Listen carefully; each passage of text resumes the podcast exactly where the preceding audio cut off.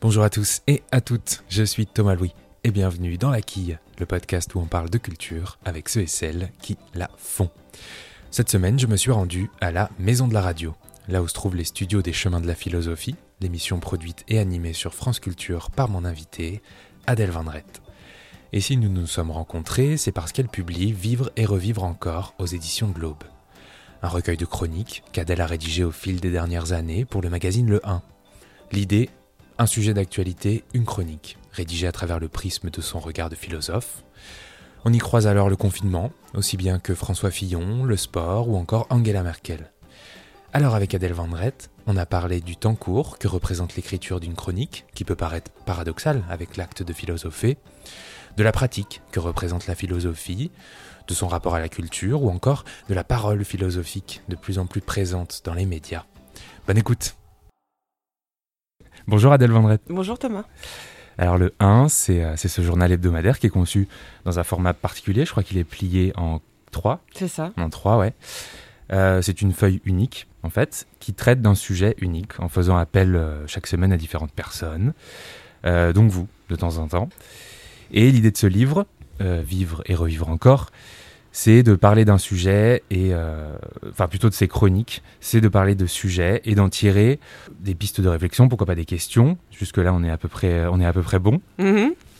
Alors ça veut dire que la philosophie dans nos vies, elle est, euh, elle est omniprésente et que peut-être que dans nos vies individuelles, dans nos vies intimes, elle est absolument permanente parce que vous parlez vraiment de tout, du Covid, Ouais. d'Angela Merkel, etc. C'est un peu, finalement, on pourrait se dire la, la discipline, une des disciplines les plus universelles au final parce qu'elle se retrouve partout.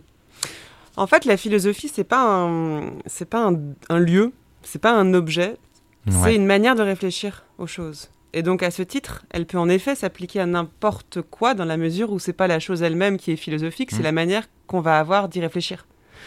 Et donc, il est très important de montrer, en tout cas, moi, c'est une des choses qui me tient très à cœur et que j'essaye de mettre en œuvre dans mon travail, que ce soit à la radio ou, dans les écrits, euh, de montrer qu'il n'y a pas des objets de réflexion plus dignes que d'autres. Euh, c'est pas parce qu'on fait de la philosophie qu'on ne parle que de la vie, la mort, la métaphysique, le non-être, etc. Oui, ça peut être très pratique. Et ça l'est, ça, ça- ça doit presque l'être. Je veux pas être prescriptif, je veux pas avoir l'air de, de- de proposer une, une- une définition unique et unilatérale de la philosophie. Mais dans la mesure où c'est euh, une manière de réfléchir sur les choses, on peut pas faire l'économie d'une prise en compte de, de cette pratique-là. C'est une pratique d'abord. Bien sûr, il y a une théorie, il y a une réflexion, mais c'est euh, toujours un rapport entre un sujet qui réfléchit et, et le monde lui-même ou un objet qui appartient à ce monde. Et la philosophie se situe dans la rencontre entre les deux. Hmm. À partir de là, moi, sur la proposition de d'Éric Fotorino, qui, est donc, euh, qui, qui a lancé le- l'hebdomadaire Le 1, Mhm. et qui de temps en temps me proposait d'intervenir sur tel ou tel autre thème, et ben, si le thème m'inspirait, euh, je, je disais oui. Alors que je suis pas très encline au, justement à la, aux commentaires d'actualité. Je fais partie de ces Ouais, personnes qui... Chronique. Voilà, je ne suis pas très fan du format chronique, euh, ni de l'exercice qui consiste à commenter ce qui est en train de se passer. Mais en fait, là, j'ai- accepté. Alors, c'était il y a longtemps, hein, ces textes ont été écrits en 2015, 2016, Ouais, en a- dernier. Il y en a un sur. euh, Sur, le confinement, sur c'était l'an dernier. confinement, Mais, les autres, c'était vraiment il y a 5-6 ans. Ouais. Mais en fait, j'ai accepté parce que je me suis dit que l'occasion m'était donnée de ne pas faire du commentaire, mais un travail de. Je vois plus ça comme de l'extraction, de, de forer, de, de- d'aller, de partir de quelque chose qui est un élément d'actualité et d'aller voir ce qu'il y a en dessous d'atemporel. Et là, je me sens utile pour faire remonter la temporelle dans, le, dans l'actualité, dans l'évanescent, au fond. Mais, Voilà. mais on se doute que ces chroniques sont pas écrites sur le temps long. Est-ce qu'on peut philosopher dans l'urgence Puisque c'est un, c'est de la presse, donc Mm. par quasi définition, Mm. c'est de, c'est de, la, c'est de la temporalité qui est très courte. Donc comment. Je sais pas, ça sonne comme un paradoxe en fait de philosopher Ouais. dans l'urgence, etc. Comment écrire ces chroniques à, la lumière de cette, euh, cette philosophie d'urgence, disons? Bah parce que justement, euh, euh, ce qui m'a intéressé, c'est ce que j'allais chercher derrière, non pas tellement ce qui était en train de se passer. Enfin, non pas que ça m'intéresse pas, Ouais, sûr. beaucoup d'intérêt et de goût pour l'actualité. Simplement, j'y vois pas le lieu d'une euh, réflexion approfondie, systématique. Mais au fond, si on prend des exemples, il y a un- une chronique où je parle de l'affaire Fillon. Souvenez-vous, euh, au moment de la- l'élection, la dernière Ouais. élection présidentielle. Donc c'était bien avant qu'il soit condamné. Et, et je suis repartie d'un événement, justement, c'était un numéro sur la démocratie. Et je me disais, mais Fillon dit que c'est antidémocratique, son lynchage médiatique.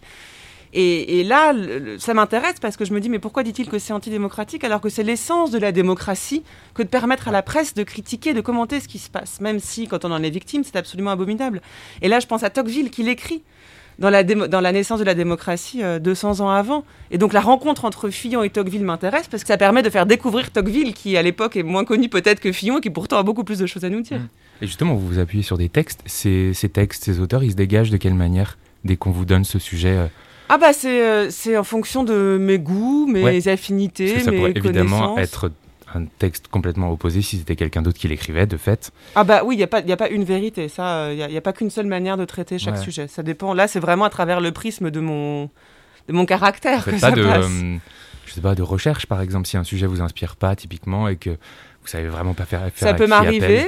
Euh, je me souviens que par exemple pour la chronique sur euh, l'animal sportif, donc sur le sport, je me souviens avoir, avoir été inspirée, enfin je savais que je voulais écrire là-dessus parce que j'aime bien ce qui tout ce qui consiste à montrer qu'il n'y a pas d'un côté le monde intellectuel et de l'autre le monde du corps, que les deux se rejoignent, qu'un esprit peut être musclé et un corps peut penser au fond.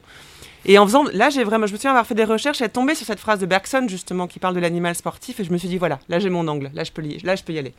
Alors vous avez également publié un roman, La vie ordinaire, l'année dernière euh, chez Gallimard. Comment aborder cette écriture d'une chronique non pas de l'actualité mais de, euh, de, de, l'immédiateté D'ailleurs, euh, Eric Fotorino? Mm. Il le dit dans l'avant-propos par, par opposition au temps long que représente ce roman, ce qui reviendrait peut-être, si on, si on poursuit un peu le raisonnement, à se demander à quoi ça sert l'écriture, mais peut-être pas aller jusque-là. bah, vaste question, et je pense que dès qu'on écrit, on se la pose de toute façon. Ouais.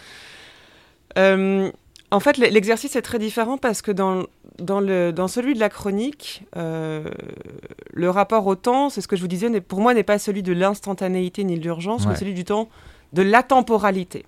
Au fond, on peut opposer l'actualité au présent. L'actualité, c'est ce qui est en train de se passer. Le, présent, au fond, quelque chose d'intemporel, c'est toujours le présent. Quiconque écrit est dans le présent. Et au fond, ce que j'essaie de montrer, c'est que notre présent ressemble au présent de Platon, qu'il y a des choses qui ne changent pas. Simplement, les, problèmes se manifestent de manière différente selon l'époque, mais ils restent les mêmes. Et ça, c'est le pari de la philosophie. Enfin, elle existe grâce à ça. Sûr, À l'inverse, euh, ce que j'ai essayé de faire dans la vie ordinaire, et je crois que ce que, ce que je fais dans mon travail d'écriture, qui est personnel, hein, donc qui n'est pas pour un hebdomadaire ou, ou, quelqu'un d'autre. euh, ben justement, c'est beaucoup plus en prise avec, y a une, avec le temps, avec l'écoulement du temps. Et c'est un sujet qui m'obsède même de savoir comment est-ce que, et peut-être est-ce que j'écris pour ça, comment est-ce que je peux ressaisir ce temps, ces secondes qui passent, cette durée qui nous constitue et qui est à la fois euh, un drame, puisqu'elle nous conduit vers la mort, et une chance incroyable qui nous est donnée et à côté de laquelle on ne peut pas passer. Donc c'est une bonne question parce qu'il y a toujours un rapport au temps. Et moi, je le vois comme ça. D'un côté, les chroniques, pour moi, c'est plus atemporel. De l'autre, au contraire, c'est pris dans la durée avec ce que ça a de parfois de tragique. Quoi. Mm. Et au-delà du, au-delà du roman, la langue de ces chroniques, elle est, euh, enfin, j'ai trouvé, relativement euh, simple, accessible. C'est une, une, porte, une porte pardon, d'entrée qui est relativement, euh, relativement simple pour, pour accéder à ce que vous dites. Comment est-ce que vous avez construit cette cette langue de la chronique, puisque hmm. c'est évidemment pas la même que le, que le, roman ou que je ne sais quoi. Alors ça, c'est marrant parce que je me, je me suis pas posé cette question. Euh, quand j'écris, que ce soit les chroniques ou un essai ou quel que soit le texte, je me, je me pose pas la question de la langue. Ok, de, bah, au final du lecteur ou de la lectrice. Alors c'est pas pareil. Euh, quand je dis que je me pose pas la question de la langue, c'est que je me dis pas tiens, je vais écrire comme ça ou comme ça. J'essaie d'écrire le plus justement possible, de trouver les mots qui traduisent le plus fidèlement possible ce que je voudrais dire. Donc ça passe pas par des questionnements de forme, de ton, de vocabulaire, mais c'est qu'une question de justesse. Ok, ça veut pas dire que vous avez essayé de vulgariser. Euh. À partir du moment où je trouve les mots pour dire ce que je veux dire, je sais que je suis dans cette justesse-là et donc je, je, m'adresse directement à, au cœur de Si j'écris avec mon cœur, pardon, c'est un peu mielleux de dire ça, mais c'est vrai. Si j'écris avec, avec honnêteté avec mon cœur, je ne doute pas un instant que je puisse toucher le cœur de l'autre. En fait, c'est ça. Après, on peut être d'accord, pas d'accord, on peut être complètement indifférent à quelque chose qui me bouleverse, c'est pas la question. Mais je ne conçois pas mon métier, là encore, y compris celui de la radio, sans cette destination directe vers, euh, vers autrui et vers le, cœur de l'autre. Sinon, sinon, autant ne pas écrire. Alors, ces, euh, chroniques sont organisées d'une certaine manière. Et la première, elle parle du confinement. Euh, on est obligé d'y passer. Pour vous, en philosophie, qu'est-ce que l'année 2020 a révélé? Quel grand thème, quel grand sujet philosophique cette année? Et 2021, évidemment, par la même, par la même occasion. Quel, ouais, quel thème ils ont mis en valeur plus qu'à l'accoutumée, disons? Alors là, je ne saurais pas répondre à cette question parce que je... non, parce que je pense pas qu'il y ait des thèmes philosophiques qui sont mis en valeur par des années. Je crois que ça marche pas comme ça. Je pourrais vous inventer quelque chose, hein, vous trouvez ah bah quelque chose, je vous direz bah oui, c'est euh, la solitude, c'est le temps qui s'étire, bien sûr, mais euh, en fait, je raisonne pas comme ça.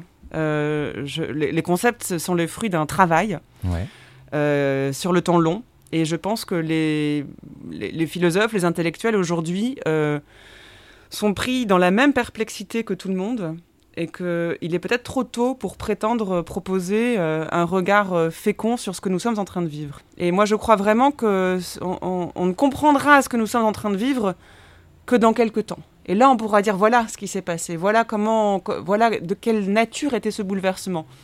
Là, au moment où on se parle, on, c'est pas fini en plus, et on est encore pris dans cette forme de, sidération, de perplexité, euh, qui est très intéressante à décrire, mais dont je crois nous n'avons pas encore mesuré la, portée véritablement. Donc au fond, la tâche concrète, la tâche première d'une philosophe, c'est peut-être de savoir trouver les mots avant tout. Moi, je, comme ça que j'aime bien définir le travail du, de la, philosophe ou du philosophe, c'est ça, c'est trouver, euh, prendre le temps de définir les mots qu'on emploie. rien que ça, c'est un travail énorme et bah, je crois que ça dissiperait beaucoup de d'engueulades euh, stériles en fait que de savoir déjà de quoi on parle. Ouais, parce qu'on n'arrive pas nécessairement tous à se mettre d'accord. on se met pas d'accord sur les mots qu'on emploie et il y a plein de soi-disant concepts qui en fait sont pas définis et dans lesquels on met des réalités très différentes et qui fait qu'on parle pas de la même chose. Donc c'est difficile d'avancer comme ça. Ouais. Alors on est dans un podcast culturel et justement la culture, vous en parlez dans ce livre, enfin plus précisément du pouvoir de la culture, page 45. alors je cite, La culture ne sert si ce n'est à tromper l'ennui, ce qui n'a pas de prix. Euh, alors vous dites la culture, euh, c'est dénaturé à force d'être brandi comme le point ultime du développement de l'humanité. En quoi? Euh, c'était une manière de écrire sur la culture, c'est très difficile parce que la culture, soit on en fait l'éloge primaire, ce qui, ce qui est indispensable, et parce que personne ne va dire que la culture ne sert à rien, soit on décide que justement elle sert à rien, et ça j'en connais pas beaucoup, mais il est difficile de dire quelque chose d'autre. Et au fond, c'est ça qui m'a intéressé, c'est de dire mais quelle est la différence entre la, culture au sens le plus noble du terme et ce qu'on appelle le divertissement ouais. Euh, ce qui pose beaucoup de questions euh, d'ordre, disons presque esthétique. Est-ce qu'on peut mettre sur le même euh, niveau un téléfilm grand public et un film d'arrêt essai qui ne va sortir que sur quelques écrans? Est-ce qu'on met sur le même niveau Mozart et du rap Vous voyez, toutes les questions de snobisme culturel. Mais ça pose aussi la question de l'élan qui nous fait aller vers la culture. Et, je propose l'hypothèse selon laquelle, au fond, derrière, euh, enfin, le geste qui nous, qui nous conduit à nous abreuver de culture est peut-être identique à celui qui nous conduit à nous divertir. Et qu'au fond, il y a aussi cette, euh, cette envie de tromper l'ennui qui fait qu'on a besoin de culture. Alors bien sûr, c'est le raffinement humain, c'est ce qui nous distingue de l'animal, mais n'oublions pas que culture, au départ, c'est aussi cultiver son champ, quelque chose d'artisanal. La culture, c'est aussi ce qui fait que euh, un rapport premier à la terre et, à, et, aux matières premières qui nous font être ce que nous sommes. Et que bah, je crois que le divertissement euh, fonctionne de la, de la même façon. Nous avons besoin de ça. Il y a un besoin avant un goût. Euh, en fait dans la culture et, j'ai voulu creuser cette différence que voilà que je trouve très intéressante. Ouais, qu'il l'est. je me demandais parce que j'ai cru remarquer qu'on invitait de plus en plus des philosophes sur les sur les plateaux de télévision, sur les podcasts, sur les sur les radios, peu importe. Et J'imagine qu'on espère de quelque chose, qu'il soit expert pour nous éclairer sur l'actualité, etc. Et je me demandais juste, selon vous, quelle place euh, le philosophe occupe aujourd'hui dans la société au XXIe siècle? Alors, euh, c'est vrai que le, philosophe est plus présent euh, sur les plateaux télé qu'avant, et les plateaux radio. ce qui à la fois est une très bonne chose, ça veut dire que la philosophie fait moins peur, qu'on se dit qu'on a quelque chose à apprendre d'eux. Mm. Et en même temps, euh, me laisse un peu sceptique parce que je pense qu'il euh, y a un malentendu dans cette euh, grande popularisation du philosophe qui est que on croit qu'il va nous aider directement. On pense que le philosophe est celui qui, du haut de sa tour, en caressant sa barbe blanche, détient la sagesse pour nous éclairer sur chaque situation. Et je crois qu'il n'en est rien. De ce malentendu peut être une bonne chose parce que je vous le dis, ça, voilà, ça permet de, de montrer que la philosophie peut être accessible au plus grand nombre quand elle est transmise voilà, comme euh, de, cette manière-là. Euh, mais, mais il ne faut pas oublier, il y a les deux. C'est moi, je, je, pense que, ce que la philosophie montre que tout est intéressant. Et je crois qu'il faut le dire à tout le monde. Voilà, c'est ce que moi j'essaye de mettre en œuvre dans mon travail. Euh, en revanche, je pense qu'il faut vraiment pas se, se, méprendre sur le rôle de, du, du, philosophe. C'est jamais un rôle consensuel. Hein. La prise de parole philosophique, elle doit rester, elle doit garder une dimension presque transgressive. Parfois, le philosophe dit des choses qu'on n'a pas envie d'entendre. Et c'est ça qu'il faut maintenir. Le philosophe n'est pas dans la démagogie, il n'est pas là pour faire plaisir. Il a besoin de temps long, ce qui est souvent incompatible avec les médias. Son, travail, son métier est un travail. Euh, donc c'est pas du commentaire et c'est pas s'il est dissous dans la médiatisation, euh, bah, c'est peut-être au risque de ne plus faire son travail justement. Donc faut, faut être très prudent avec ça. À titre personnel, vous, la, la philosophie, elle vous aide? Est-ce que vous avez un, je sais pas, un lien, est-ce que j'irais jusqu'à dire utilité avec elle? Je me pose pas la question dans ces termes. Je crois pas que la philosophie euh, aide à mieux vivre. Euh, je, je, dirais que moi, pour définir le lien qui me qui m'unit à la philosophie, c'est plus celui du compagnonnage. Moi, je me réfère à ces textes, à ces auteurs comme comme à des amis. Je sais qu'ils sont là, qu'ils ont qui savent beaucoup plus de choses que moi, qu'ils ont parfois la réponse aux questions que je me pose, parfois non, mais au moins ils posent bien la question et et ça, me rassure presque. En fait, je me sens moins seule. C'est plutôt mm. ça. C'est comme une, une, une, famille avec des gens que je déteste, des gens que j'adore. Et, et qu'ils existent, que ces textes-là et ces auteurs-là aient pu exister à quelque chose de réconfortant pour moi. Le vieil oncle pour Noël, il est, il est là aussi. Quoi. Oh là, c'est pas forcément celui qu'on a envie de voir, mais. mais il existe. La copine aussi, hein, on, on peut rêver de fumer des clopes avec Anna Arendt, euh, voilà, en parlant de, de, la culture américaine. Euh, bah justement, est-ce que vous avez des auteurs ou des autrices qui ont marqué votre carrière? Pas forcément des philosophes par ailleurs. Votre, ouais, votre carrière, votre parcours et euh, oui.